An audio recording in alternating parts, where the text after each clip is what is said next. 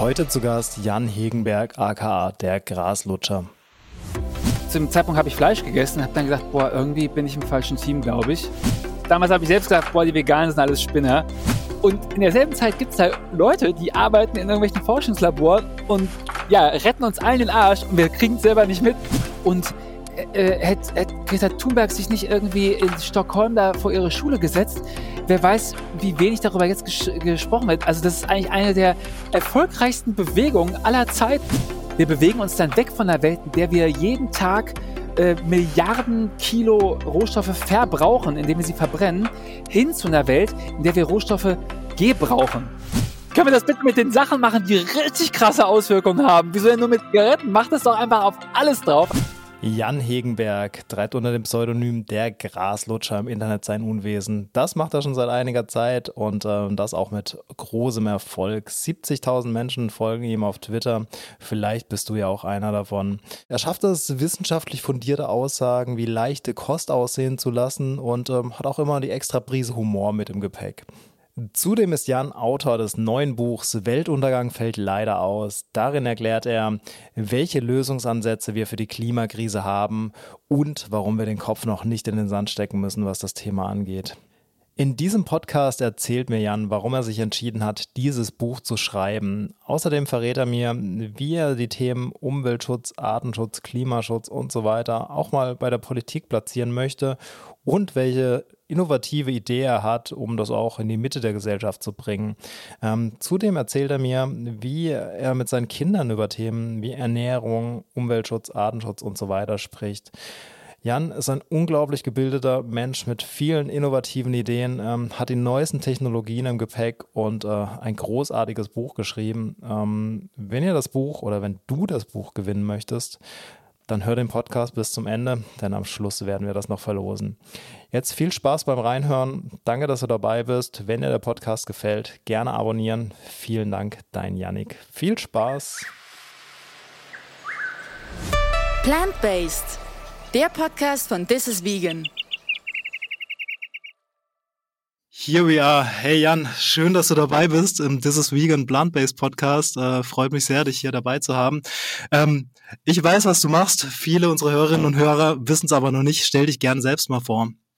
Ja, äh, moin. Äh, danke für die Einladung. Äh, Jan Hegenberg ist mein Name. Im Netz kennen mich wahrscheinlich ein paar mehr Leute unter dem Pseudonym der Graslutscher und ähm, ich blogge seit 2014 zum damals ausschließlichen Thema vegane Lebensweise und habe das mittlerweile nochmal stark erweitert und mittlerweile ähm, ja nehmen die Themen Energiewende und Klimakrise und sowas genauso viel Platz ein, manchmal sogar jetzt ein bisschen mehr als das und ich habe jetzt 2022 noch ein Buch rausgebracht ähm, mit dem Titel Weltuntergang fällt aus und versucht da Lösungswege für die Klimakrise aufzuzeigen. Cool, da bist du ja ein ganz schön viel beschäftigter Mann. Ähm, der Graslutscher, wie bist du denn auf den Namen gekommen? Ja gut, also ich meine, ihr kennt das ja. Ähm, wenn man wenn man irgendwo im Netz mal irgendwie sagt, ja hier also Tiere essen oder Tierprodukte essen ist nicht so mein Ding, dann ja, dann schlagen die Emotionen ja schnell Wellen. Und äh, als ich den Blog angefangen habe, war Graslutscher echt so das, ähm, das äh, übliche Schimpfwort für, für VeganerInnen. Und ähm, ich habe es dann einfach genommen, weil ich dachte, komm, dann ist das raus. Und seitdem hat es auch äh, in seiner Beliebtheit als Beleidigung stark abgenommen, das Wort. Das, äh, ja, kann ich nur empfehlen. Okay, danke, danke für die Empfehlung. Ähm, jetzt, jetzt hast du gerade angeteasert, ähm, dass du viel zu Themen wie Veganismus äh, und Klimaschutz auch schreibst. Äh, auf das Buch werden wir nachher nochmal tiefer eingehen. Ähm, wie kam es denn bei dir dazu? Also lass uns über das große Warum sprechen. Warum lebst du denn vegan und warum machst du so viel ähm, für Klimaschutz und so weiter? Ähm, oh, das hat angefangen ähm, als mein Sohn auf die Welt kam, glaube ich, äh, da habe ich angefangen, äh, auch über Veganismus danach zu denken. Ich war schon vorher lange Vegetarier, ähm, weil mir damals ein Kumpel wahnsinnig bildreich äh, erzählt hat, wie sie bei sich zu Hause eine Sau geschlachtet haben und äh, in einer äh, wirklich unangenehmen Faszination auch und äh, da, zum Zeitpunkt habe ich Fleisch gegessen und habe dann gesagt, boah, irgendwie bin ich im falschen Team, glaube ich. Und habe dann äh, gesagt, ich versuche das mal zu lassen äh, für zwei Wochen, also Fleisch essen. Und ähm, das war so einfach und hat auch irgendwie so zu mir gepasst, dass aus den zwei Wochen dann irgendwie weiß gar nicht, wie lange ich das schon mache, 16 Jahre oder sowas geworden sind. Ähm, und äh, Veganismus fand ich auch damals schon interessant. Ich bin nur erstmal auf die falschen Seiten gekommen, auf äh, Seiten, die ähm, unter dem Namen Vegetarier sind Mörder äh, mich nicht allzu sehr motiviert haben, das auszuprobieren. Und ich habe damals habe ich selbst gesagt, boah, die Veganen sind alles Spinner. äh, und dann hab, äh, kam Karen Duves äh, Buch Anständig Essen raus. Und äh, die hat das so cool locker mit Humor, aber auch mit der nötigen Ernsthaftigkeit irgendwie zusammengefasst, dass ich dachte, okay, eigentlich ist das das, was ich machen muss. Und äh, ja, gut, den Rest kennst du ja wahrscheinlich. Sobald du dich damit irgendwie outest, rasten mittlerweile weniger Prozent der Menschen aus, aber immer noch ein paar. Und damals, 2014, ey, also da war Veganismus noch super freakig und ähm, ja, äh, was ja selber. Weiß ich. Äh, ja, die, die Antworten, die, die kennen wir alle. Ähm, und was kannst du denn überhaupt noch essen und so? Da, da kommen täglich viele, viele Fragen auf uns zu. Ähm, ich finde es aber gut, wie du damit umgehst und äh, was du gerade auch gesagt hast, du warst viel in äh, Foren äh, unterwegs am Anfang, wo es dann hieß, Vegetarier äh, sind Mörder und so weiter. Dieses, dieses krasse Schwarz-Weiß-Denken, ähm, das du ja gar nicht verfolgst. Ähm, wie äh, ja, was, was ist dir denn wichtig? Also, wenn du, du, du, du schreibst viel, du, du sprichst viel nach außen, also es ist dir ja wichtig, deine Message auch zu verbreiten. Wie, wie verbreitest du deine Message? Ähm, ja, ich versuche natürlich schon, also ich meine, äh, in dem Satz Vegetarier sind Mörder, da ist natürlich ein Fünkchen Wahrheit drin. Äh, das ist, okay, auch VegetarierInnen verursachen halt Tierleid. Äh, ich halte es nur kommunikativ für ähm, ja, so das Schlechteste, was man machen kann. Gerade den Leuten, die so die ersten vorsichtigen Schritte gehen, erstmal äh, zu zeigen, wo sie überall nicht perfekt sind. Ähm, das ist, das ist, äh, ist schon bei, bei Veganismus komisch. Wenn man jetzt nochmal alle, alle Klimathemen mit reinnimmt, dann ist es noch absurder, das zu tun, denn es gibt niemanden mit einem ordentlichen Klimafußabdruck in Deutschland. Also äh, selbst, selbst wenn du alles äh, machst, was du so kannst, liegst du irgendwo bei vier Tonnen. Das ist viel zu viel. Das heißt, ähm, ja, äh, jeder werfe den ersten Stein, wenn er den kann. Äh, wir können es aber alle nicht. Das ist so, ähm, deswegen versuche ich das immer auch aus der Perspektive der Leute zu formulieren, die halt bestimmte Schritte noch nicht gegangen sind, ohne sie halt gleich aus dem Fenster zu schmeißen, äh, rhetorisch. Ja, das ist ein guter Ansatz. Also so probieren wir bei dieses Vegan tatsächlich auch damit umzugehen. Einfach positiv vorleben, äh, ohne zu missionieren. Ähm, einfach zu sagen, so, hey, probiert's doch mal aus, ein, zwei, drei, viermal ähm, vegan kochen, ähm, mal ein bisschen weniger oft Strom verbrauchen, äh, weniger mit dem Auto fahren und, und, und. Ähm, das sind, glaube ich, Ansätze, die, die funktionieren können, äh, ohne erhobenen Zeigefinger. Ähm, ja, also du kannst natürlich, es kann natürlich sein, dass du mal in einer Diskussion bist, und dann muss man natürlich manchmal Tacheles reden. Also wenn jemand jetzt erzählt, was, was, was äh, Tiere spüren keinen Schmerz oder sowas, dann kann man natürlich ganz klar sagen, äh, doch, tun sie. Und deswegen kann man das auch gerne mal hinterfragen. Ähm, nur in der Ansprache der, der großen Menge der Menschen, die dann noch keine Konsequenz draus gezogen haben, da finde ich das eben, ja, was du gerade gesagt hast, äh, kann man erstmal sagen, pass mal auf, mach mal einen Schritt und dann sehen wir weiter. Richtig. Wie gehst du denn damit um, wenn du jetzt in so einer großen Diskussionsrunde bist und alle komplett abblocken, Scheuklappen anhaben und sagen so, nein, ich bin dieser Meinung, ähm, es gibt keine andere Meinung, ähm, ich habe das irgendwo gelesen und äh, das ist so. Ähm, diskutierst du dann, gehst du da noch tiefer drauf ein oder, oder sagst du dann auch irgendwann, nee, ich bin müde, ähm, next? Ja, das kommt auf Setting an. Also wenn man irgendwo ist, wo man noch jemanden erreichen kann, dann bin ich fast schon krankhaft äh, dabei, das noch irgendwie zu versuchen. Also viele Leute schreiben auch, ey Jan, komm, lass doch einfach gut sein. lass es doch einfach, das bringt doch gar nichts. Ähm, im Internet ist es halt oft so ein Ding, man diskutiert da mit einer Person hin und her und da ist da wirklich äh, Hopfen und Malz verloren, da kann man überhaupt nichts machen, aber es lesen halt oft andere Leute. Äh, dann ist es immer ganz cool, aber ich würde mich zum Beispiel jetzt nicht irgendwo an den Stammtisch setzen, wo irgendwie drei Metzger äh, arbeiten und äh, diskutieren mit denen dann drei Stunden darüber, ähm, ja, was Tiere fühlen, weil dann würde ich sagen, okay, also da kann ich mich auch vor den Fernseher setzen und habe genauso viel erreicht, glaube ich. Richtig. Du hast gerade gesagt, im Internet wird auch viel diskutiert. Ähm, dir folgen auf Twitter aktuell 67.314 Menschen. Oh, gut. Das ist mehr als Warum? ich dachte. Ja, ich auch nicht. Die, Kann ich, also ich, manchmal, äh, du siehst bei Twitter ja mal, wenn, wenn ein neuer Follower dazukommt, irgendwie, der, der echt irgendwie äh, groß ist und sowas.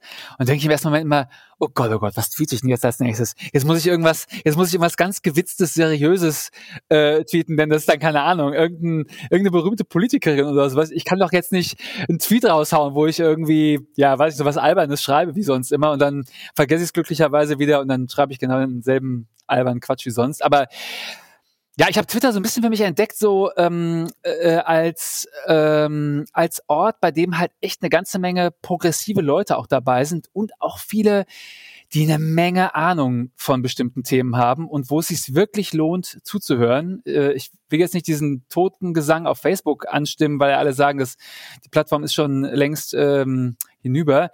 Da sind immer noch viele Leute. Ich beobachte nur äh, auf, auf Twitter viel mehr äh, Interaktion und da lerne ich auch am meisten. Da sind echt Leute, ja, die arbeiten, die, die forschen aktiv zu irgendwelchen Themen und dann ballern die halt einfach mal äh, irgendwie die Grafik aus der aktuellen Forschungsarbeit raus. Jetzt, jetzt gerade eine, wie viel Kalorien welche Tiere äh, ähm, fressen und wie viel dann für Menschen dabei rauskommen. In so einer super geil aufbereiteten ähm, Illustration halt. Und deswegen bin ich so gerne auf Twitter und ähm, verteilt das dann einfach. Ähm, und ich glaube, mh, mm, mir folgen viele, weil ich versuche immer auch was Positives äh, abzugewinnen und zu gucken, okay, das ist jetzt ein Riesenproblem, aber wie lösen wir das denn? Denn ich glaube, es gibt eine ganze Menge Kanäle, die haben sich zum Ausgabe, Aufgabe gemacht, alle Probleme zu sammeln und möglichst äh, krass darzustellen, um die Leute aufzurütteln. Aber ich glaube, aufgerüttelt sind schon ganz viele Leute. Ich glaube, viele sind danach in so einer Schockstarre und wissen gar nicht, was machen wir denn jetzt eigentlich? Äh, und die versuche ich so ein bisschen abzuholen. Das, das, das finde ich einen guten Ansatz. Ähm, teilweise geht es darum ja auch in deinem aktuellen Buch. Ähm, du hast äh, das Buch rausgebracht, das ich auch hier vor mir habe und natürlich ah, schon yeah, eingelesen habe. ich habe ich hab, ich tatsächlich noch nicht ganz gelesen, ähm, aber was ich gelesen habe, ähm, erstmal, erstmal Props für deinen Schreibstil. Ähm, ist, ist, genau, ist genau mein Ding. ähm, ja, ähm, dein Buch heißt Weltuntergang fällt aus. Ähm, du gehst da sehr optimistisch an Themen ran, wo andere eher sagen, ja, sehe ich nicht so. Auf, auf gar keinen Fall. Ähm, wir, wir müssen alles komplett schwarz malen. Ähm, erzähl uns doch gerne ein bisschen mehr, äh, worum es da geht und warum du das Buch geschrieben hast.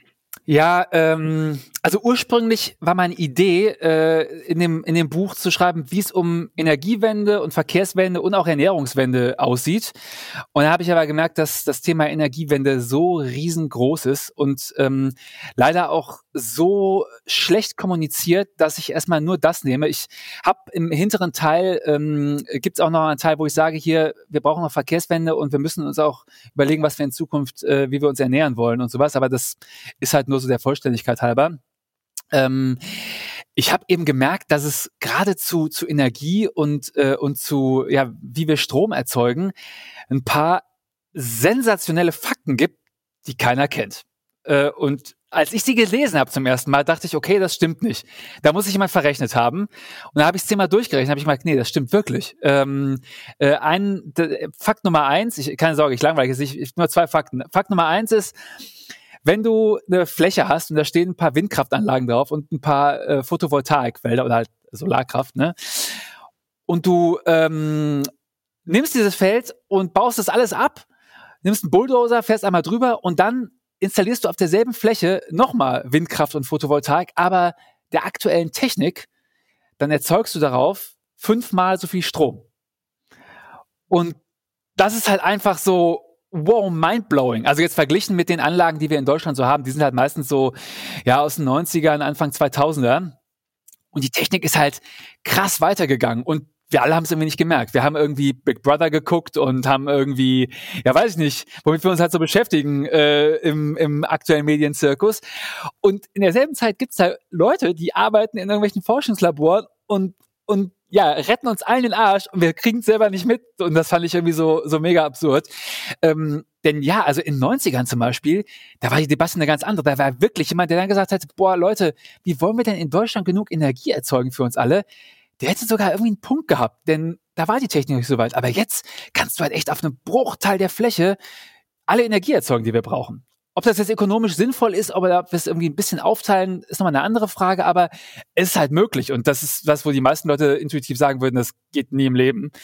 Ähm, und das Zweite ist, dass viele Leute denken, dass wir ein Riesenproblem haben, im Winter genug Energie zu erzeugen, weil ja die Sonne nicht scheint und ähm, äh, ja, und wir da nichts haben. Und was, was äh, die meisten nicht wissen, ist, dass wir im Winter mehr erneuerbare Energie haben als im Sommer, weil Wind so krass reinhaut. Das, äh, wenn man sich so, ich habe so ein paar Statistiken ins Buch reingeballert. Im Winter geht's halt echt total hoch. Das heißt, ähm, wir haben da sogar mehr Energie, wir verbrauchen nur einfach auch mehr, weil wir natürlich ja ein paar warme Wohnungen haben wollen und im E-Auto die Heizung dann auch an ist und sowas. Ähm, aber wenn man sich das einfach so anguckt, dann merkt man, okay, es ist gar nicht, es ist nicht so krass, wie viele, viele denken. Es ist halt lösbar. Und das ist eigentlich mhm. das Wichtigste. Es ist lösbar. Fertig. Super. Also das ist genau das Gute an deinem Buch, dass du Lösungsansätze präsentierst, dass du nicht sagst, so und so ist es oder ähm, das und das ist schlecht, sondern wirklich auch, da sind Lösungsansätze mit drin. Besonders spannend fand ich zum Beispiel das Kapitel ähm, mit dem Titel Deutschland alleine kann doch nicht die Welt retten. Ja. Ähm, das höre ich auch immer wieder. Was hast du dem denn entgegenzusetzen? Ja, das, also das ist, glaube ich, so das am häufigsten genannte Argument in allen Diskussionen. Äh, wenn man irgendwie sagt, hier wollen wir in Deutschland nicht mal ein bisschen Klimaschutz machen, dann kommen sofort welche um die Ecke und sagen, haha, die Chinesen, die lachen euch aus dafür, was ihr da sagt. Ähm, und also erstmal ist das natürlich ein Nullargument. Klar, Deutschland erzeugt äh, verursacht nur in Anführungszeichen zwei Prozent der, der globalen Emissionen, aber hier leben halt auch nur ein Prozent der Menschen. Äh, und letztendlich ist es so ein bisschen Ländergrenzen-Esoterik. Ich meine, das kann ich ja mit allen möglichen machen. Wir, jetzt gucken wir auf Deutschland. Was soll denn da jemand aus Österreich sagen? Die liegen noch, die, ich glaube, die emittieren 0,2 Prozent. Die können ja sagen, dann mache ich gar nichts. Oder Leute aus Liechtenstein oder sowas. Oder wir können ja auch, wir können ja auch sagen, okay, pass mal auf. Ich wohne in Wiesbaden. Also wir in Wiesbaden, wir emittieren im Jahr ungefähr so 0,0 ein Prozent der globalen Emissionen. Wieso sollen wir denn jetzt was ändern? Sondern erstmal die Leute in Berlin was machen. Die emittieren doch viel mehr. Äh, und genauso, also das führt uns nirgendwo hin. Äh, und das Zweite ist, was viele auch nicht wissen, ist, wie viel im Ausland passiert. Ähm, das ist auch so ein bisschen so, ein, so, ein, so eine Medienpanne, dass viele in Deutschland auch denken, wir seien so die Vorreiternation. Äh, das waren wir mal. Wir haben echt mal richtig ähm, mutig angefangen und dann haben wir aber aufgehört damit. Und mittlerweile, ähm, wenn man sich zum Beispiel einfach anguckt, wie wo global am meisten Windkraft zugebaut wird. Das ist eine Riesentortengrafik und Deutschland ist ein kleines Tortenstück daraus und das der riesengroße Teil daraus ist China und der zweitgrößte Teil sind die USA. Und äh, das ist eigentlich eine gute Nachricht. Also es wäre ja schlimm, wenn immer noch Deutschland der einzige, der einzige wäre, dann können wir es wirklich lassen. Dann könnten wir sagen, pass auf, wir holen uns eine Kiste Bier, setzen uns an den Strand und warten auf die Apokalypse, dann wäre alles verloren. Aber wir haben halt einen großen Verbündeten, dass diese Form der Energieerzeugung einfach auch mittlerweile billig ist. Es ist wahnsinnig billig und das ist so, was auch viele mh, hm, nicht so auf dem Schirm haben. Äh, in den nächsten Jahren werden eine ganze Menge Leute, Firmen und Orgas und auch Länder das Klima schützen, nicht weil sie das Klima schützen wollen, sondern weil das auch lukrativ ist. Aus reiner Gier werden sie Technologien einsetzen, die glücklicherweise auch die klimafreundlichsten sind. Und äh, das ist so ein ungeahnter Verbündeter, den wir haben. Wenn der nicht da wäre, dann wäre ich auch echt pessimistischer, aber wir haben ihn glücklicherweise und das ist eine super Nachricht. Das ist es. Ich kriege es auch bei vielen Firmen und selbst bei, auch bei Startups bei mir im Freundes- und Bekanntenkreis mit. Ähm, alle wollen auch wirklich was machen äh, Richtung Klimaschutz ja. ähm, und Energiewende und so weiter. Das sind Themen, auch wenn Startups neu aufgebaut werden oder, oder so Firmen neu aufgebaut werden, das wird alles mitgedacht und nicht, weil sie es müssen, sondern weil sie es auch wirklich wollen. Also ja. deshalb bin ich da auch äh, relativ optimistisch, genauso wie du. Und ähm, ja, ich habe ähm, auf deinem Einband von deinem Buch ähm, steht unter anderem, ähm, dass du drüber sprechen möchtest oder äh, drüber schreibst, wie die ideale Welt 2040 aussieht. Wie sieht denn deine ideale Welt 2040 aus? Ja, das ist äh, eine, eine gute Frage. Ähm, ich habe natürlich, ich muss mal, muss mal immer ein bisschen in die Kristallkugel gucken. Äh, ich weiß nicht, ich glaube, das Kapitel ist irgendwie 16 Seiten lang. Die Lektorin war auch echt sauer, hat gesagt, das ist viel zu lang, ja. Müssen wir, müssen wir kürzen. Ich gesagt, ja, wo kürzen wir das denn? Ja, weiß ich auch nicht. Komm, wir lassen so. ähm, also ich wette damit, ich wette, die Hälfte davon wird auf keinen Fall eintreffen, aber ist ja einfach mal so ein Ausblick. Ähm, und das, das Lustige ist, ich wollte zuerst auf der ersten Seite erstmal schreiben, wie krass das für uns dann 2040 ist, wenn die ganze Energie halt klimaneutral her, also zur Verfügung gestellt wird. Und dann ist mir aufgefallen, ja, für uns im Alltag, ändert sich da nicht groß was. Also wir sitzen da da und wir machen das Licht an und das Licht läuft dann halt mit Windstrom oder mit gespeichertem Windstrom, aber das sieht ja genauso aus. Also niemand wird sagen, also irgendwie die Wohnung ist zwar warm, aber das fühlt sich nicht so schön an. Das ist nicht mit Solarstrom erzeugte Wärme. Das ist für uns als, als äh, ja, PrivatbürgerInnen ist das, wird das genauso sein. Die, die größten Veränderungen werden halt echt ähm, die anderen Sektoren sein, auch wenn sie nicht so viel zum Ziel beitragen, aber sie werden unseren Alltag verändern. Also äh, Verkehrswende hoffe ich, dass wir da weiter sind, weil abgesehen davon, dass die nachhaltig ist, ähm, wird es auch einfach schön sein. Wir werden äh, unsere Lebensräume umbauen, so dass sie in Zukunft für Menschen sind und nicht mehr für Autos ähm, äh, oder halt auch äh, Ernährungswende. Wir werden, wir, wir könnten, wenn wir sagen, pass mal auf, wir essen in Zukunft viel, viel mehr Pflanzen, dann ähm, könnten wir riesige Flächen in Deutschland renaturieren. Wir könnten äh, ganze Wälder irgendwo hinpflanzen. Ähm, ich weiß, also Wälder pflanzen ist ja immer so ein Riesenthema. Das versuchen immer alle. Aber das Problem ist ja, die müssen auch dann da stehen bleiben. Äh, wenn wir die Bäume irgendwo hinpflanzen, dann kommt zehn Jahre später jemand und rodet die alle und baut da ein Amazon-Logistikzentrum drauf, dann war die Nummer für die Katz. Aber wenn wir allein die riesigen Flächen irgendwie loswerden könnten, auf denen wir Futtermais anbauen für die ganzen Masttiere, ja, dann wären riesige Flächen frei. Wir könnten äh, ja in einem, in einem viel grüneren Land leben. Und ähm, ja, das sind natürlich alles so Sachen, ähm, da müssten wir jetzt ein paar mutige Entscheidungen treffen und dann könnten wir 2040 ähm, sowohl klimaneutral als auch in einem noch größeren Wohlstand leben als, als heute. Und das ist so äh, meine Vision. Finde ich eine gute Vision und ich glaube auch, dass, dass wir die Vision erreichen können. Ähm, wie gesagt, ich bin da auch optimistisch und auf deiner Seite. Du hast, du hast gerade, du hast gerade deine Lektorin angesprochen. Darüber wollte ich mit dir nämlich auch noch sprechen. Wie gesagt, du hast ja einen eigenen Schreibstil, den ich wie, ja. ja den, den, ich echt mag. Ähm, ich glaube, deine Lektorin aber wahrscheinlich nicht so. Wie schwierig war es denn für sie, drüber zu lesen? Ich habe, glaube ich, auf Seite 4 habe ich schon ganz groß äh, Fuck you CO2 gesehen. Äh, gab es auch mal vom Verlag die eine oder andere Stimme, wo gesagt hat, hey Jan, das kannst du nicht schreiben? Nee, gar nicht. Also äh, meine Lektorin, Diana, by the way, falls du das hörst, ne, viele Grüße, ähm, war mir eine unheimlich große Hilfe. Also ohne sie wäre das Buch lange nicht so gut äh, geworden, wie es jetzt ist. Und äh, das Fuck you äh, CO2 oder Fuck you CO2, damit sie es auch rein gereimt. Ähm, äh, sie hat vorgeschlagen, dass das so groß auf die auf die Seite kommt, dass wir daraus so ein ja so ein Ding machen, was auch beim Durchblättern direkt so ins Auge sticht. Und ähm, sie hat tatsächlich hauptsächlich äh, so so gliedernd eingegriffen und gesagt, okay, ähm, mag ich total, was du geschrieben hast, aber das ist viel zu viel Text mit viel zu wenig Zwischenüberschriften. Du machst da jetzt überall alle paar Seiten ein bisschen was rein, was was was fürs Auge ist und äh, das hat auch unheimlich geholfen äh, und die hat einen riesen Job gemacht. Also ähm, sorry nochmal auch für die ganzen Nachtschichten, Diana. Es tut mir echt leid. Ich hoffe, äh, es lohnt sich. Diana, du hast auf jeden Fall einen guten Job gemacht. Äh, ich habe, äh, wie gesagt, ich habe es noch nicht fertig gelesen, aber was ich gelesen habe, hat mir sehr gut gefallen. Äh, besonders spannend fand ich auch, ich weiß nicht, ob die Zwischenüberschrift von ihr ist oder von dir, ähm, Verzicht hat eine Wirkung, aber sie ist begrenzt. Magst du darauf noch mal ein bisschen eingehen, was du damit genau meinst? Äh, ja, das wird am häufigsten missverstanden ähm, weil äh, viele Leute denken, ich würde damit ähm, Verzicht als sinnlos äh, abstempeln. Das tue ich überhaupt nicht. Ähm, äh, in der Einleitung äh, weise ich nochmal ganz explizit darauf hin, dass ich versucht habe oder immer noch versuche, aktiv meinen persönlichen Lebensstil so nachhaltig wie möglich äh, auszugestalten und halt gemerkt habe, dass man da leider an eine Grenze stößt. Und genau das ist das auch.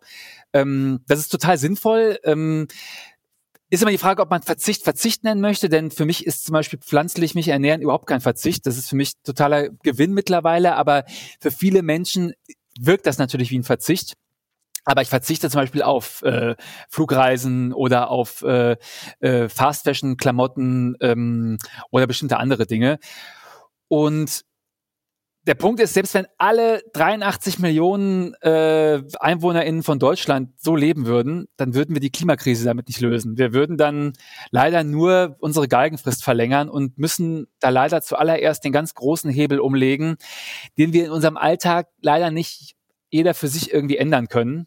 Oder zum Glück, je, je nachdem, wie man sieht. Denn wenn wir, wenn wir wirklich auf die Mitarbeit von allen einzelnen Personen angewiesen wären, ich glaube, dann wäre es eigentlich noch viel düsterer. Also wie viele Leute gibt es, ja, den, den kannst du im Mund fusselig reden und die besten Argumente haben, die werden auch in 50 Jahren noch behaupten, dass ähm, ja das Fleischessen wichtig ist oder sowas. Und wenn wir auf die warten, boah, ja, da können wir ja lange warten. Ja, da können wir tatsächlich lange warten. Ähm, ja, also da je, jeder Schritt zählt und ähm, was, was auch jeder für sich selbst macht, äh, ist da, glaube ich, auch wichtig in dem Zusammenhang. Du hast, du hast vorhin auch gesagt, dass du, dass du Vater bist. Ähm, du hast drei Kinder, wenn ich das richtig mhm. gelesen habe. Ja, genau. Ähm, wie, wie bringst du deinen Kindern denn das Thema nahe? Ja, Klimakrise äh, sind die noch ein bisschen zu klein. Also mein Sohn ist 13, für den wird das jetzt gerade so ein bisschen relevant und ähm, ist für mich ein bisschen schwierig, weil ich natürlich jetzt auch mh, hm, äh, dadurch, dass ich jetzt dieses Buch geschrieben habe, äh, so ein bisschen alles andere überstrahle vielleicht und ich ein bisschen Sorge habe, dass er sich überhaupt nicht irgendwo anders informiert und sagt, ja, mein Papa hat dabei das und das gesagt. Das will ich ja jetzt eigentlich auch nicht. Ähm, ich will auch, dass die sich selbst irgendwie eine Meinung bilden können. Ähm, und ich versuche so ein bisschen auch über dem Essen auch zu machen. Also die, meine, meine Kinder bezeichnen sich oft selbst als, als vegan lebend, auch wenn sie es tatsächlich nicht sind, weil sie oft gar nicht wissen, wo überall Tierprodukte drin sind. Für mich zählt da eigentlich, dass, dass sie für sich entscheiden können, was richtig ist. Und wenn man sie mit den ja, mit einigermaßen ein paar Informationen versorgt, müssen jetzt auch keine Horrorgeschichten sein, äh, dann kommen die meisten Kinder von ganz alleine äh, auf ziemlich gute Schlüsse und setzen das dann einfach erstmal so um, wie sie das selber können. Und ich glaube, das ist so die nachhaltigste Weise, wie man damit umgehen kann. Ich kenne auch das Gegenstück, da wird dann ganz klar vorgegeben, pass mal auf, du isst bitte nur das und das und das und machst das und das. Und ich glaube, das funktioniert, also ich meine, das erhöht natürlich nochmal den Grad der wie soll ich sagen, äh, der Nachhaltigkeit. Ähm, ich weiß noch nicht genau, wie, wie lang das funktioniert. Denn irgendwann sind die halt dann 13 oder 14 und dann gehen die mit irgendwelchen Kumpels zu McDonalds und ja, wenn man denen dann das so ein bisschen, ich will jetzt nicht sagen vorenthalten, aber man ihnen die andere Seite so gar nicht gezeigt hat, dann habe ich manchmal ein bisschen Sorge, dass das so einen Rebound-Effekt hat und die dann sagen, okay, mein Alter ist sowieso ein Arsch, äh, ich esse jetzt einfach mal rein aus Protest jeden Tag zehn Cheeseburger aus Rindfleisch äh, und dann stehst du da. Ja, Finde finde ich gute Ansätze. Ich habe auch, ich habe eine kleine Schwester, die ist jetzt ebenfalls 13. Ähm, und äh, die hat eben immer gesehen, hey, mein Bruder ernährt sich vegan, aber ich habe es ihr nie, also ich habe ich hab nie irgendwie da missioniert oder so. Ähm, und sie hat dann nach und nach kam sie dann an und mal gefragt, Janik, warum isst du denn das und das oder warum isst du denn das und das nicht? Und dann ja. habe ich es gerne erklärt. Und das war jetzt der richtige genau. Weg. Jetzt mittlerweile lebt sie jetzt selbst vegetarisch, ähm, aber komplett freiwillig. Und äh, also ich, keine Ahnung, wenn sie jetzt mal irgendwas anderes essen würde, ähm, wäre ich nie derjenige, der was sagt. Also das würde ich mir auch gar nicht herausnehmen. Ähm, das, ja. das ist ja eine individuelle Sache einfach. Also, ja, so halte ich das auch. Also das ist immer, außerdem ist das natürlich der viel bessere Winkel zum Einsteigen. Äh, nicht, dass man selbst irgendwie hingeht und sagt, übrigens hier, äh, wir essen das hier, weil sowieso. Denn irgendwann merken die das ja von alleine. Die sehen dann, keine Ahnung, wenn man, wenn man Gäste da, oder man ist mit Leuten irgendwo und dann sieht man, sehen die auf einmal, okay, die essen irgendwie ganz andere Sachen als meine Eltern. Dann fragen die von ganz alleine, sag mal, wieso, wieso esst ihr eigentlich kein Fleisch? Und dann kann man es natürlich, ja, äh, einfach ganz frei äh, erklären und das äh, wirkt auch total. Es kennst du ja wahrscheinlich dann, diesen Gesichtsausdruck von Kindern, die so, die so da stehen und, und so ganz fasziniert zuhören und, äh, und das mit ihrem kindlichen, mit ihrer kindlichen Neugier so alle Informationen aufnehmen, ohne da in so einen, auf so einen inneren Widerstand zu stoßen, den Erwachsene schon haben, die dann sagen, oh, Moment mal, wenn das stimmt, was der sagt, da habe ich alles falsch gemacht in den letzten 30 Jahren. Die sind ja, das ist ja so süß irgendwie. Ähm, ich habe auch schon mitbekommen, wie meine, wie meine Tochter in der Kita war und da hat dann ihre, ihre kleine Freundin halt gefragt, isst du kein Fleisch? Äh, weil sie das schon äh, damals gemacht hat. Ähm, da sie, nee, wieso nicht? Ja, äh, mir tun die Tiere leid. Und die kleine Freundin guckt dann so drei Sekunden an die Decke und sagt, ha, da möchte ich jetzt auch kein Fleisch mehr essen. Und ich, ich weiß jetzt nicht, was daraus geworden ist. Kann gut sein, dass sie, dass sie danach von ihrer Mutter dazu gezwungen wurde, das Schnitzel zu essen. Aber ich fand diese Bereitschaft so krass, so dieses, okay, das klingt irgendwie plausibel. Ich glaube, ich ändere das jetzt einfach mal. Und das ist sowas, was, was Erwachsenen oft total fehlt. Die sagen natürlich, oh Moment, Moment, da gibt's bestimmt irgendwie einen Haken. Ähm, bevor ich das genau, so einfach übernehme. Was verkaufen. Äh, genau, ich gucke erstmal was, ich gucke erstmal, was ähm, äh, Ulle Polmer dazu sagt äh, und ähm, lese mir das durch. Ja. Nein, nee, aber also schön, schön, dass deine Kids da so denken und äh, das, das sind wie gesagt auch die Erfahrungen, die ich gemacht habe. Ich finde es auch cool irgendwie, was, was, was gerade passiert bei der Jugend. Irgendwie ist das so ein Umdenken da, jetzt auch gerade mit Fridays for Future, Greta Thunberg und so weiter. Ähm, wie siehst du denn das, das, was da passiert?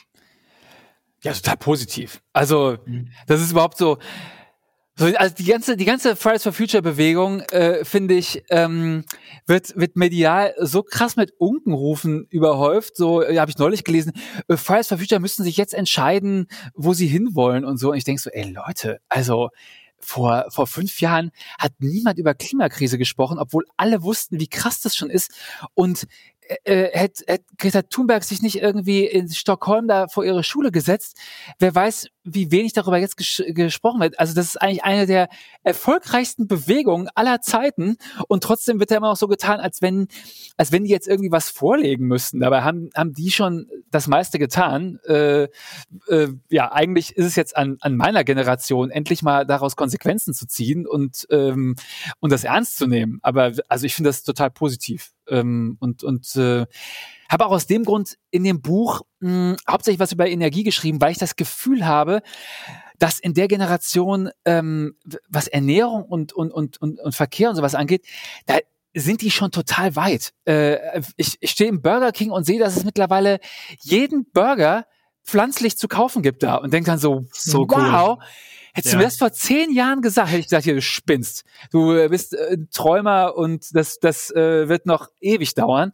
Und jetzt stehst du da und merkst, okay, ich selbst habe, selbst als BWLer habe ich unterschätzt, wie stark Unternehmen darauf gucken, wie Märkte sich entwickeln in der Zukunft. Und ähm, äh, das ist lustig irgendwie, dass in dem Fall so der Kapitalismus so ein bisschen äh, als Verbündeter auf einmal auftritt, weil er, weil er Unternehmen dazu zwingt, Sachen viel schneller zu machen, weil ja, weil ansonsten äh, ihnen ja die die, die, äh, Investoren abspringen, weil die dann sagen, ach so, was wollt ihr machen?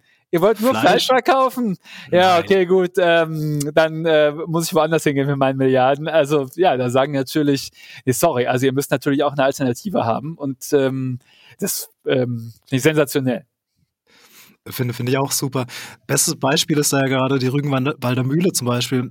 Hast du ja. bestimmt auch mitgekriegt, dass die mittlerweile mehr Umsätze mit veganen Produkten machen äh, wie mit Fleisch. Also es, es passiert auf jeden Fall was und es ist schon zu sehen, dass was passiert, ähm, auch bei den großen Milch- und Fleischverarbeitenden Betrieben. Ähm, ja, das freut mich total. Ähm, wir haben, wir haben gerade darüber gesprochen, was, was die Jugend und die, oder die, die, die Kinder und Jugendlichen ähm, gerade bewirken. Die Politik beobachtet das natürlich äh, und wir alle auch. Äh, was, wie siehst du das? Welche Rolle soll sollte denn die Politik einnehmen bei der ganzen Geschichte?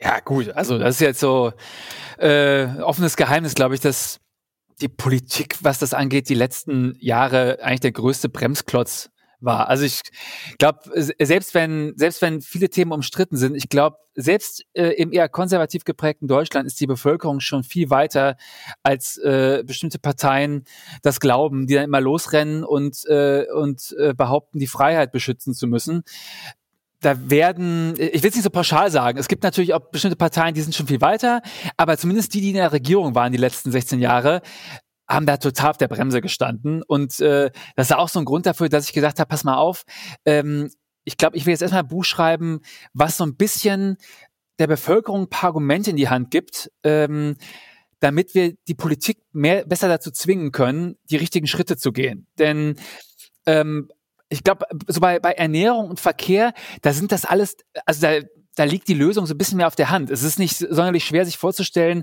ja, dass wenn alle mit dem Auto fahren wollen, dass das halt schlecht funktioniert und dass das viel, äh, viel Schadstoffe emittiert. Und äh, selbst beim Fleisch äh, gehen die Leute zurück, die, die versuchen dir zu erzählen, dass du als, äh, als Veganer ähm, mehr äh, Regenwald vernichtest, weil, weil du Soja isst und sowas. Also ich finde, da ist die, der Diskurs ist schon ziemlich gut in unsere Richtung gewandert. Aber beim Thema Energie, das ist halt so sperrig. Da muss man über Kilowattstunden reden und über Strom und über äh, irgendwelche großen Zahlen. Und ich glaube, weil uns alle das Thema so gelangweilt hat, auch einfach vorher, weil es so sperrig ist, haben wir die Politik viel zu oft damit durchkommen lassen, mit irgendwelchen leeren Versprechungen und äh, irgendwelchen blöden, leeren äh, Worthülsen und Floskeln. Äh, und da ist meine Hoffnung so ein bisschen, dass ja, spätestens bei der nächsten Wahl, äh, wenn da Leute in Talkshows sitzen, ähm, dass wir uns ein bisschen äh, weitergebildet haben und sagen, okay, pass mal auf, also wenn du dich einfach nur da hinsetzt und sagst, ja, wir wollen die Atomkraftwerke weiterlaufen lassen, dass da äh, sofort gleich drei Antworten kommen. Die sagen, ja, okay, machen wir. Und dann? Und was machen wir dann? Das hilft, glaube ich, irgendwie bei 1,4 Prozent. Wir brauchen aber einen Plan für 2040. Und da helfen uns drei Atomkraftwerke. In, minimalen Anteil, selbst wenn wir sie weiterlaufen lassen. Ähm, und ähm, ich hoffe, dass wir die Politik dadurch da besser dazu zwingen können, in die richtige Richtung zu agieren und nicht weiter, ja, den nötigen Wandel aufzuhalten. Hey, kurze Werbeunterbrechung. Ähm, wusstest du, dass reguläre Zahncremes neben den eigentlichen Wirkstoffen für die Zahnpflege bis zu 80 Prozent Zusatzstoffe enthalten, die lediglich der Konsistenz und Farbgebung dienen? Alex und Marie vom Startup Teeth Lovers, äh, ja, ganz viel TH, Teeth Lovers, äh, konnten das nicht weiter mit anschauen und haben eine Lösung dafür gefunden, die Schad- und Zusatzstoffe wegzulassen. Sie produzieren effektives Biozahnpulver mit 100% natürlichen Inhaltsstoffen. Dabei stammen nicht nur die organischen Komponenten aus biologischem Anbau, sondern auch die mineralischen Hauptbestandteile aus umweltfreundlichen deutschen Bezugsquellen. Ähm, ja, Tieflovers bekommt ihr zum Beispiel im praktischen Vorratsglas für knapp 20 Euro. Ähm, diese, dieses Zahnpulver deckt den Bedarf für euch für knapp acht Monate. Komplett plastikfrei alles. Äh, für jedes verkaufte Produkt ähm, wird ein Baum gepflanzt. Ähm, kann, ich, kann ich absolut empfehlen. Schaut es euch an, ähm, wenn ihr noch ein bisschen mehr Richtung, Klim Richtung Klima und Umweltschutz, schweres Wort, schwerer als Tieflovers, äh, machen wollt. Äh, wenn ihr mehr dazu erfahren wollt, schaut in die Show Notes oder auf tieflovers.de. So, jetzt genug TH. Viel Spaß wieder mit Jan. Das ist es. Ähm, das, was du auch gerade gesagt hast, man sitzt in einer Talkshow und es fehlt an Argumentationsketten teilweise auch. Ja. Ähm, und da, dafür gibt es ja auch Ansätze wie äh, Technologie, Startups jetzt gerade ganz viel. Ich habe die letzten Tage erst gelesen von einem italienischen Startup, Energy Dome nennt sich das, ähm, mhm. das die erste ja. betriebsfähige CO2-Batterie auf der Welt an den Start gebracht hat. Ähm, super, super spannendes Thema. Ähm, was, was glaubst du oder was beobachtest du oder was hast du an Geheimtipps gerade, äh, so möchte ich es mal formulieren, äh, in die Richtung, was, was man sich noch genauer anschauen sollte für die nächsten Jahre? Also auch an die Politik als Geheimtipp. Ähm, ja, tatsächlich, ähm, also Erneuerbare habe ich ja schon gesagt, einfach mal gucken, was, was da möglich ist. Ich weiß, also da gibt's ja auch schon eine, eine Lobby, da gibt's ja jetzt Parteien, die, denen muss man nicht erst erklären, dass wir Erneuerbare wollen, aber ein paar hängen da noch ein bisschen auf der Bremse. Was aber auch viele nicht wissen, ist, wie, was, was krasses in der Batterieentwicklung passiert. Ähm, wenn man da so, ja, äh, auch so in Talkshows und so, wenn da irgendwann sagt, wir machen was mit Batterien, dann kommen eigentlich echt so Floskeln, keine Ahnung, äh, aus den letzten zehn Jahren, dass, dass es natürlich auch ein Eingriff in die Natur ist und dass da Lithium drin ist und, und Kobalt und so. Und wenn man sich dann anguckt, was, was da gerade schon passiert, äh, in, in China werden gerade riesige Fabriken hochgezogen, die komplett kobaltfreie Akkus ähm, rausbringen, die äh, beständiger sind, die ähm, bestehen, das sind Feststoffbatterien, das heißt, die äh, können wesentlich leichter anfangen zu brennen und haben mehr Kapazität Kapazität. Äh, und das ist, ja, das ist jetzt innerhalb von fünf Jahren passiert. Ich will gar nicht wissen, was in den nächsten 15 Jahren passiert. Ich will es schon wissen, aber ich kann es mir gar nicht vorstellen. Ähm, und da sind halt echt eine ganze Menge Sachen, die, äh, die alle gleichzeitig losrennen. Und manchmal habe ich das Gefühl, dass Deutschland ein Land ist, das sich ganz besonders schwer damit tut, neue Entwicklungen ähm, willkommen zu heißen. Ich, äh, vielleicht auch, weil wir einfach ein bisschen größer sind als andere Länder in Europa und, und, und wie so ein Trägerdampfer äh, schlechter in eine neue Richtung äh, zu manövrieren sind. Ähm, aber dieses äh, es gibt auch einen Fehlschluss, der heißt Status Quo-Fehlschluss, dass man halt oft dazu tendiert, als Mensch althergebrachte Lösungen, von denen man weiß, die funktionieren, ähm, der Zukunft, ähm, ja, also anderen Alternativen vorzuziehen, weil wir sagen, ja, das, das wissen wir ja schon, ist wahrscheinlich so ein Überbleibsel aus unserer äh, Gehirn von vor 20.000 Jahren, als wir halt in der Savanne gelebt haben. Wir wussten, pass mal auf, da hinten die Bäume, da wachsen mal schön viele Äpfel dran, lassen Sie mal zu den Bäumen gehen, nichts Neues ausprobieren, das ist gut. Aber 2022 ist halt ja Stillstand eigentlich das Radikalste, was man machen kann und, und nichts tun. Und ähm, da müssen wir wirklich mal gucken. Ähm, ich habe jetzt keine guten Geheimtipps, was, was so Firmen angeht, aber ähm, äh, ähm, ich finde generell Batterieentwicklung global und auch äh, was Recycling angeht, das haben auch viele nicht auf dem Schirm.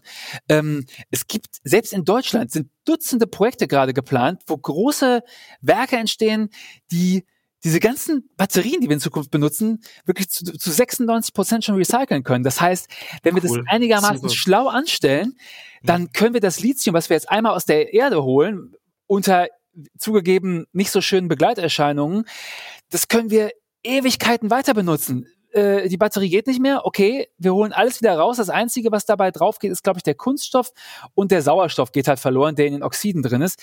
Die gesamten Metalle und das Graphit können wir einfach neue Batterien draus bauen. Und das ist halt so das zweite Thema, äh, weswegen ich Energiewende so scharf finde wir bewegen uns dann weg von einer Welt, in der wir jeden Tag äh, Milliarden Kilo Rohstoffe verbrauchen, indem wir sie verbrennen, hin zu einer Welt, in der wir Rohstoffe gebrauchen. Und das so oft wie wir wollen. Das ist halt wirklich, das ist wirkliche Nachhaltigkeit. Und dagegen ist unser heutiges Modell lächerlich äh, ineffizient und, und auch einfach stumpf und blödsinnig.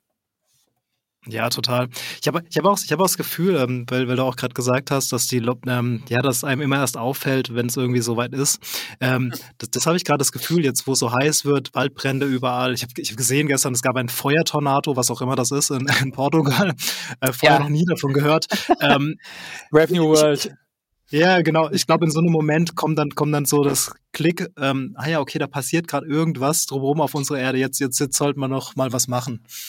Ja, das Verrückte ist ja, also dieser Sommer ist ja schon wirklich, ähm, ja, als wenn irgendjemand äh, einen bestellt hätte, um zu sagen, können wir bitte mal alle Zweiflerinnen und Zweifler überzeugen, dass das wirklich ein Problem ist. Also es ist ja wirklich äh, an, an äh, Schadensmeldung nicht mehr zu übertreffen. Äh, liest sich ja wirklich wie ein Desaster am anderen.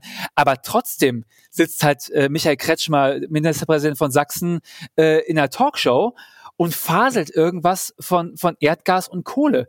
Und entweder blendet der komplett aus, was um ihn rum passiert, oder er weiß, was passiert und, und macht das irgendwie wahltaktisch und möchte irgendwie an der Macht bleiben. Nur äh, selbst wenn das nur aus Taktik passiert, also ich meine, der Mann hat, glaube ich, auch Kinder. Äh, ich frage mich dann immer, wie kurzfristig manche Leute denken. Äh, selbst wenn du, selbst wenn du jetzt noch mit, mit Kohlewirtschaft 500 Milliarden Euro anhäufst oder meinetwegen auch weniger, das bringt ja alles nichts. Also wenn wenn wir das Problem nicht lösen, dann ist die ganze Kohle nichts mehr wert. Wie in diesem wie in diesem alten Leitspruch, äh, keine Ahnung, wenn die ganzen Flüsse äh, vertrocknet sind, dann werdet ihr merken, dass man Geld nicht essen kann. Das klingt immer so platt, aber da sind wir jetzt. Also wie man, wie man jetzt noch da stehen kann, sagen, ja, wir können das alles umstellen, aber ich will noch mal reich werden. Das ist so, really? Das ist, das ist deine, deine, also wie, das, das ist so blöde auch einfach. Da verzweifle ich so ein bisschen daran, wie, wie, wie stumpf manche Leute denken. Filio, kann ich, kann ich, kann ich nur absolut sagen. Ich, manchmal wache ich auf oder, oder höre irgendwas und fasse mir einfach nur an den Kopf. Genau, genau aus solchen Gründen. Also. Absurd. Ja, absurd. Das, das ist es wirklich. Ähm, ich habe dich, hab dich vorhin gefragt, äh, was deine Wunschvorstellung für 2040 wäre. Ähm, jetzt äh, wäre aber eine Frage äh, noch, das, das, das ist glaube ich so die typische Podcast-Frage, aber wenn du einen Wunsch frei hättest, egal in welche Richtung, welcher wäre das? Ähm, ein einziger. Äh, okay. Ein einziger. Also ich darf jetzt eine, ich darf, ich darf die Welt an einer Stelle massiv ändern. Ähm, Richtig. Okay, dann würde ich, ähm, dann möchte ich es gerne so haben, dass in Zukunft, ähm, wann immer man irgendwas kauft oder konsumiert, man sofort beim Kauf sieht, was die Folgen dieses Konsums sind. Egal bei was. Wenn ich, äh, wenn ich Kohlestrom kaufe, dann muss da ein, ein Bild drauf sein von irgendwelchen Tagebauen, Abgebaugebieten und diesen riesen Baggern, die sich durch irgendwelche Wälder fressen. Und wenn ich irgendwie ein, ein billig äh, Hackschnitzel mir kaufe, dann soll da ein Bild drauf sein von der Sau, die äh, aus der das Hackschnitzel gemacht wurde oder welches Tier auch immer genommen wurde. Ähm, und wenn ich irgendwie, keine Ahnung, mir einen dicken, fetten Diesel-SUV kaufe, dann möchte ich, dass da ein Bild drauf ist, äh, wo man halt sieht, wie, ja, wo das Öl dafür herkommt und, und alle Ressourcen und ähm, ja, dass wir alle einfach sehen, was die Folgen unseres Handels sind. Finde ich einen sehr smarten Ansatz. Äh, genauso wie es bei den Zigaretten läuft, im Endeffekt für alle Produkte.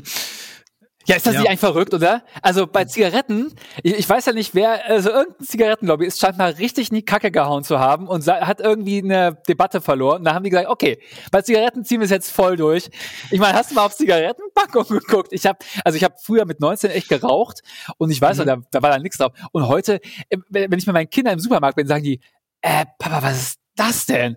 Ja, das ist eine Zigarettenpackung. Da sind ja echt dann, weiß nicht, Bilder von Tumoren und, und so, also super disgusting. Und dann denke ich so, krass, und da geht's nur um Zigaretten. Also die schaden ja hauptsächlich den Leuten, die sie selbst benutzen, können wir das bitte mit den Sachen machen, die richtig krasse Auswirkungen haben? Wieso denn nur mit ja. Zigaretten? Macht das doch einfach auf alles drauf. Aber ich weiß schon, wenn das jemand vorschlägt, dann wird er wahrscheinlich, äh, kriegt er erstmal zehn böse Anrufe vom, vom Lobbyistenverband für was weiß ich und ähm, zieht es dann wieder zurück. Aber. Das, das, das glaube ich auch. Ich denke mir das auch jedes Mal, wenn ich einkaufen gehe. Wie kannst du auf die Idee kommen, dir selbst erstmal so zu schaden und es dann auch noch so krass vor Augen zu haben, auch wenn du es jedes Mal irgendwie zu Hause liegen hast? Also, ich meine, so sehr kann man die Augen doch nicht verschließen, oder? Ja, ist eine Sucht. Also, ich meine, das, ähm, äh, ich kann dir sagen, ey, ohne Mist, ich habe ich hab geraucht, bis ich 20 war, glaube ich. Und äh, wenn neben mir an einem schönen Sommertag jemand Zigarette anmacht, dann ist mein erster Impuls, boah, ich will auch eine. So Echt? stark okay. ist es wow. in meinem Gehirn verankert. Und ein Teil von, manchmal schäme ich mich dafür und manchmal denke ich äh, auch so, boah, krass, was alles so erlaubt war, ähm, was für eine Abhängigkeit äh, das erzeugt. Also, das ist der Grund. Die, es wird zur Seite geschoben. Man sieht diese Bilder und denkt aber, okay, das Verlangen ist stärker. Ja, richtig. Das, meine Mutter hat ganz früher geraucht, ähm, also ist schon echt eine Weile her. Irgendwann hat sie dann gesagt, sie möchte aufhören, sie weiß aber, dass sie es nicht schafft. Sie hat gesagt, jedes Mal, wenn ich sie dabei erwische, ähm, kriege ich fünf Mark damals. Mann, war ich reich. Mann, war ich reich. Oh, aber, aber, es, aber, es, aber es hat funktioniert. Also ich, ich war dann richtig, richtig Sherlock Holmes, äh, immer, immer draußen ums Eck geschaut, immer irgendwo gelauert. Ähm, ja, ja, zu dem Zeitpunkt ging es mir als Kind finanziell sehr gut. Ja, vor allem das ist ja auch gar nicht wenig Geld. Also so. Äh, Nein. Nein, aber, aber, es, aber es hat dann gewirkt und sie, ja. sie hat dann auch immer, also sie hat dann auch mein Sparbuch, glaube ich, gemacht äh, ja. in dem Moment. Ähm, Geile Idee. War auf, war auf jeden Fall ein, ein guter Ansatz. Ja, ähm, ja doch. Ähm, lass, lass doch gerne nochmal drüber sprechen, was, was, was du in Zukunft vorhast, Richtung ähm, deinem Autorendasein. Also du, du hast den Blog, äh, du, du Twitter, äh, Podcast, äh, also volles Programm, Buch und, und, und. Du bist, du bist ja echt ein Tausendsasser im Endeffekt. Also erst, erste Frage dazu, also lebst du komplett äh, davon aktuell? Ja, ja, auf jeden Fall. Also mhm. ähm, nochmal Shoutout, wenn das jemand äh, hört, der, ähm, der oder die mich irgendwie supportet auf Patreon oder auf Steady oder auf PayPal oder so. Vielen Dank. Ne? Ich ähm, kann dadurch seit ähm, 2020, ja, da ging es so richtig hoch, ähm, aber letztes Jahr habe ich sozusagen den Prototyp des Buches in, in, Artikelform rausgebracht. How to Energiewende waren so ein sechs äh, Artikel-Serie. Ähm, und seitdem liege ich so knapp unter meinen Ausgaben und ähm, deswegen habe ich das Buch jetzt auch geschrieben, weil das das so ein bisschen absichert und werde wahrscheinlich jetzt nochmal auf eine Lesereise gehen und ab dann ähm, bin ich äh, bin ich auf der Ausgabenseite echt dann dann safe. Äh, an der Stelle sorry an alle, die auf äh, Folge drei von meinem Podcast warten, der seit äh, zwölf Monaten glaube ich ähm, eigentlich pending ist. Das ist das, was hinten runtergefallen ist, auch für Buch und ähm, uns ein bisschen umfokussieren. Ich hoffe, dass ich das in Zukunft ein bisschen auslagern kann, denn äh, den Podcast aufnehmen könnte ich sogar, aber das Schneiden und Hochladen und sich darum kümmern, das packe ich dann einfach nicht mehr. Ähm, und was ich halt gemerkt habe, äh, ich hätte, glaube ich, gar kein Buch geschrieben, wenn der Verlag nicht auf mich zugegangen wäre und gesagt hätte, ey, Jan, willst du nicht mal ein Buch schreiben? Pass mal auf, wir vereinbaren was, Deadline ist der und der Tag und bis dahin machst du was. Und dadurch habe ich das Buch geschrieben. Wenn ich weiterhin, ich wollte das immer schon machen und hatte auch schon drei Ansätze irgendwo liegen, aber nach Seite 10 habe ich dann irgendwann keinen Bock mehr gehabt, habe äh, mich mit Tagesgeschehen beschäftigt. Ähm, und der Vorteil ist halt einfach, dass du dass du eine viel größere Reichweite bekommst. Das ist irgendwie ungerecht. Äh, du kannst dich, du kannst deine Finger wund bloggen, aber ein Buch rausbringen, was irgendwie auf, auf, dieser, auf diesen Listen dann ist und in den Buchhandlungen vorne ausliegt, dadurch wirst du dann echt auch ja von von großen Fernsehstationen eingeladen und äh, Zeitungen schreiben über dich. Und ähm, ja, wenn das, wenn das zeitlich hinhaut, würde ich natürlich sehr gerne noch zwei Bücher nachschieben über Verkehrswende und natürlich auch äh, über, über Ernährung und, und vegane Lebensweise. Ähm, denn auch da äh, geht total viel in der Kommunikation unter. Da, ähm, da gucke ich nicht so gern auf Twitter. Da bekämpfen sich mehrere Gruppierungen, die eigentlich alle eine bessere Welt wollen und, und sich da in bestimmten ja, Nuancen auseinander äh, äh, bewegt haben. Und trotzdem hauen sich halt die Köpfe ein, wo ich mal denke, ey, also eigentlich können wir die ersten 80 Prozent alle zusammengehen. Und wenn wir das geschafft haben, dann können wir uns doch drüber streiten, ähm, weiß ich nicht, äh, was wir mit den letzten Benzinautos machen, was wir mit den letzten Bauernhöfen machen, wo wirklich noch Tiere gehalten werden und sowas. Ähm, und ich glaube, dass da mit, mit einer ordentlichen Portion Kommunikation nochmal so ein bisschen, ähm, ein bisschen Gemeinschaftsgefühl äh, erzeugt werden kann, um zu sagen, hier, pass mal auf, eigentlich haben wir im Großen und Ganzen alle dasselbe Ziel. Ähm, die Streitpunkte sind eigentlich, ja, die kleineren. Richtig. Ähm, das, das, hast du schön zusammengefasst gerade. Ähm, zu dem einen Thema mit dem Podcast, ich schaffe es auch nicht wirklich regelmäßig, deshalb fühle ich dich da auch total. ähm, aber ich, ich habe ich hab zum Glück, ich habe gute Unterstützung bekommen und zwar Audioflow, kann ich wärmstens empfehlen. Zwei junge Gründerinnen ne, hier aus der Region, ähm, die, ja, die mir da alles, was Schnitt, äh, Konzeption, hm. Mastering ähm, abnehmen. Also wirklich wärmste Empfehlung an dieser Stelle. Ah, okay, alles klar. Schicke ich dir gerne nachher mal einen Kontakt. Ähm, unabhängig davon aber, ähm, die Frage, die, die, die, die, ich, die ich da vorgestellt habe, die hat ein bisschen auf was hingespielt. Und zwar hatte ich gestern eine Podcastaufnahme mit Caro Kelk. Sie ist die Gründerin vom ähm, Grünen Sinn Verlag, ähm, auch ein veganer Verlag.